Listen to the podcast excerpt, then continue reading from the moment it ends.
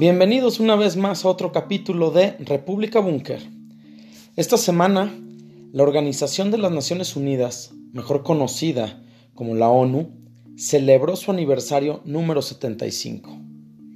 Dicha celebración se lleva a cabo en un momento histórico en el que el mundo vive una crisis sanitaria mundial sin precedentes, que ha acarreado graves repercusiones tanto económicas como sociales. Existen voces a lo largo y ancho del planeta, con posturas de derecha o de izquierda dentro del espectro político, que se cuestionan y ponen en entredicho el legado de esta organización, además de su relevancia en la actualidad. Es por ello que el día de hoy tenemos el tema de Organización de las Naciones Unidas, una organización con cuentas pendientes. Corría el lejano año de 1945, donde en la ciudad californiana de San Francisco, un primer grupo de países miembros dio vida a la Organización de las Naciones Unidas, ratificando el documento fundacional de la organización, el cual es la Carta de la ONU. Después de dos devastadoras guerras mundiales, era necesario el espíritu de promover la paz en el mundo y esto hizo posible la creación del mayor organismo internacional hasta la fecha.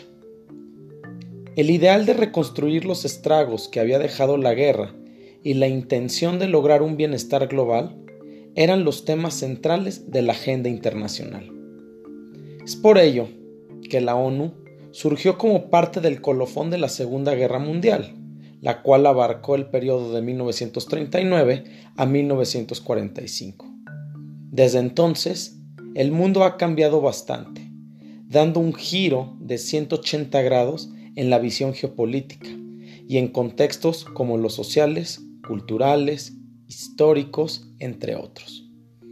Como dato, se puede mencionar que México fue uno de los 51 países fundadores de las Naciones Unidas y es miembro de la organización desde el 7 de noviembre de 1945. La delegación mexicana estuvo integrada en aquel entonces por Ezequiel Padilla, Manuel Tello y Francisco Castillo Nájera, quienes firmaron la Carta de las Naciones Unidas para por aquel 7 de noviembre de 1945, donde México fue admitido. Pero regresando al tema de la ONU, su estructura central ha cambiado muy poco. La Asamblea General, el Consejo de Seguridad siempre son iguales y con sus miembros permanentes. Y esto es lo que causa los señalamientos sobre si esta organización se ha quedado atrás en el tiempo y ha sido rebasado por un mundo dinámico con una perspectiva muy diferente de aquello que se vislumbraba en la década de los años 40 del siglo XX. Los cambios en el tablero internacional también impactaron en la ONU, que hoy tiene casi cuatro veces más miembros que en 1945.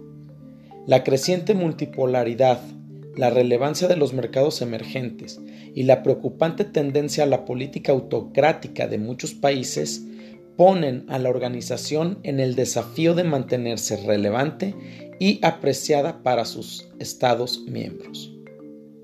Hoy, a 75 años de su creación, el mundo es testigo de una crisis mundial derivada por el COVID-19, poniendo en evidencia la enorme brecha entre el diagnóstico bien articulado de en dónde estamos y dónde pueden estar eh, la, la presentación de los países y lo que hay que hacer.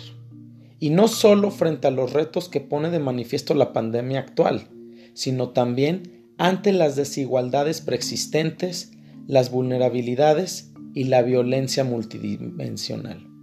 Esto quiere decir países que pueden acatar y resolver la crisis y aquellos que están completamente inmersos en un desastre de salud. Los discursos que la Organización de las Naciones Unidas presenta y las soluciones que plantea se quedan cortas y los críticos de esta organización señalan que la retórica de la ONU no están a la altura de los desafíos actuales en que las diferentes crisis colocan a la humanidad y a sus dirigentes. Parece ser que la ONU se ha quedado estancada en el tiempo y sus esfuerzos por la paz del mundo y una cooperación internacional son una bonita metáfora del mundo en el que deseamos vivir. Un idealismo en el que quedó la base ideológica de la ONU y el tiempo ha demostrado que se ha quedado corta en dar soluciones al planeta. En 1995, Fidel Castro, quien era presidente de Cuba, en el marco del aniversario número 50 de la ONU, lanzaba la interrogante eh, que de aquel día y que hoy actualmente es vigente. La pregunta es, ¿hasta cuándo habrá que esperar antes de que se haga en realidad la democratización de las Naciones Unidas, la independencia y la igualdad soberana de los estados, la no intervención en asuntos internos y la verdadera cooperación internacional. Es fecha que al día de hoy sigue sin una respuesta clara esta pregunta.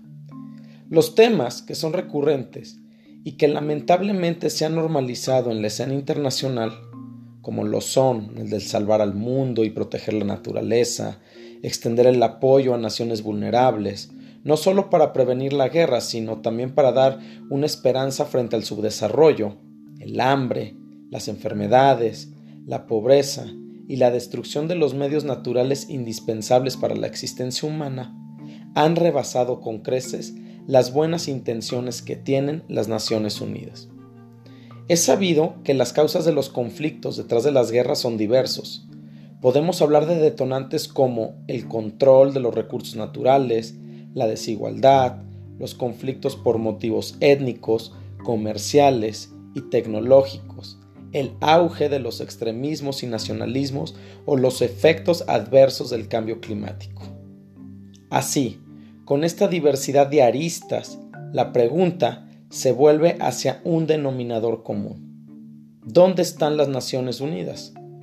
En este 75 aniversario, solo en el año 2020, entre los conflictos bélicos vigentes eh, destacan la guerra de Siria y Yemen, el conflicto en Oriente Próximo, agravado por la tensión entre Estados Unidos e Irán, las complejas y múltiples luchas en el Sahel, que es donde la zona donde está Mali, Níger o República Centroafricana, la guerra olvidada de Sudán del Sur y la más reciente lucha entre Armenia y Azerbaiyán, dejan claro que ese mundo utópico de la paz mundial está muy lejano a convertirse en una realidad.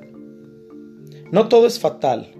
Los esfuerzos de la ONU para mantener la paz en el mundo tienen algunas recompensas y puede aplaudirse que en la actualidad hay 16 operaciones de mantenimiento de la paz desplegadas en distintas partes del mundo, en las que participan más de 100.000 hombres y mujeres de 115 países dispuestos a aventurarse donde otros no pueden o no están dispuestos a ir.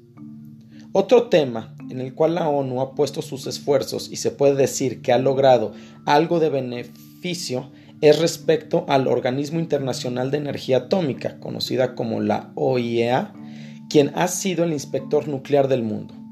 Los expertos del Organismo Internacional de Energía Atómica trabajan para verificar que los materiales nucleares sometidos a salvaguardias se utilizan exclusivamente para fines pacíficos. Hasta la fecha, el organismo ha suscrito acuerdos de salvaguardias con más de 170 estados. En este tema, cabe señalar la importancia de México dentro de la historia de las Naciones Unidas, pues el 14 de febrero de 1967, en la Ciudad de México, fue firmado el Tratado para la Proscripción de las Armas Nucleares en América Latina y el Caribe, mejor conocido como el Tratado de Tlatelolco. Con este acuerdo, los países asociados se comprometían a la aplicación de la energía nuclear en beneficio de la humanidad y promovían un desarme nuclear internacional. En este tema, a pesar de los esfuerzos que se han hecho, eh, también existen sus claroscuros, pues hoy en día quedan en el mundo, según informes de la propia organización, unas 22.000 armas y se han llevado a cabo más de 2.000 ensayos nucleares hasta la fecha. El desarme es la mejor medida de protección contra tales peligros, aunque el logro de este objetivo ha sido un reto inmensamente difícil de cumplir, tal y como lo ha aceptado en diversas ocasiones la Organización Nacional de las Naciones Unidas. Uno de los temas más importantes de los últimos años que mantiene una prioridad dentro de la agenda de la organización es la lucha contra el terrorismo, un mal que se ha extendido de manera global y que los Estados miembros han venido coordinando dentro de sus propias políticas domésticas y articuladas con la propia Plataforma de Cooperación Internacional de las Naciones Unidas. En 2006, las Naciones Unidas aprobaron una estrategia global para luchar contra el terrorismo, la primera vez que todos los países del mundo convenían en utilizar un enfoque común para luchar contra esta lacra internacional. Los organismos y programas de las Naciones Unidas han ayudado a los países a poner en práctica la estrategia global común, presentándoles asistencia jurídica y fomentando la cooperación internacional contra el terrorismo. En este presente y pasado de la ONU, la pregunta que irremediablemente surge es, ¿y qué será de esta organización internacional en los próximos años? Pensemos en el año 2045, fecha en que la ONU, si aún sigue existiendo, encontrará a un mundo de casi 10 mil millones de personas contaminado, urbanizado, envejecido y será ahí donde estará en la celebración de sus 100 años de existencia. El tema de las ciudades inteligentes y la resignificación de la tercera edad podrán ser los temas cruciales dentro de las discusiones internacionales. Los temas actuales habrán mutado o podrán seguir dentro de la tónica del propio devenir geopolítico del mundo. La ONU tendrá la titánica labor de establecer programas significativos a la actualidad de un mundo azotado por los efectos del cambio climático, cuestionamientos puntuales y con respuestas concretas frente al desarrollo económico y del bienestar.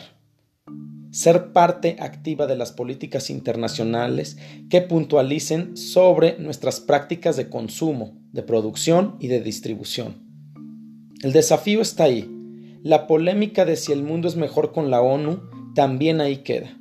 En la actualidad, la más grande organización internacional está conformada por 193 Estados miembros, los cuales tienen que tomar el timón de mando y decidir el rumbo de esta organización, que se encuentra en un punto crucial para transformarse o morir.